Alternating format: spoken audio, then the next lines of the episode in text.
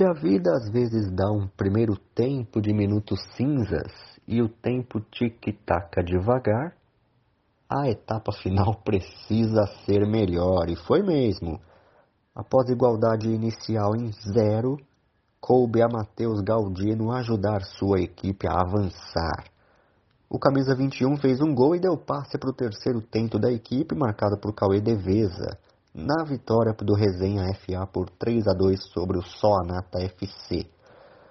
Isso no jogo válido pelas quartas de final da Série D da 19 edição da Copa Amstel.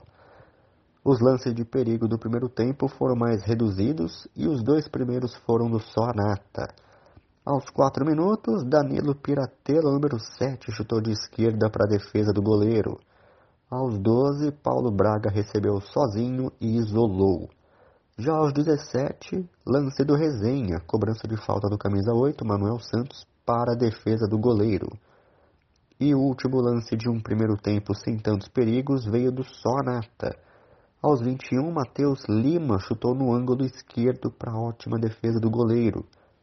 No entanto, se na etapa inicial não houve uma enormidade de lances, os 25 minutos finais trouxeram bons momentos. Logo no primeiro minuto, Matheus Lima arriscou e abriu o placar para o Sonata. Aos 4 minutos, Danilo dos Santos fez tabela e recebeu no meio para mandar de bico e empatar para o Resenha 1 a 1. Já aos 11 foi a vez do MVP do jogo entrar em cena. Matheus Galdino chutou já caindo, mas o goleiro não alcançou virada. Já aos 22 minutos, Galdino fez a jogada e tocou o camisa 10, Cauê Deveza ampliar 3 a 1. Ainda daria tempo do Soanata diminuir, mas insuficiente. 3 a 2 placar final e vaga assegurada do Resenha para a próxima fase.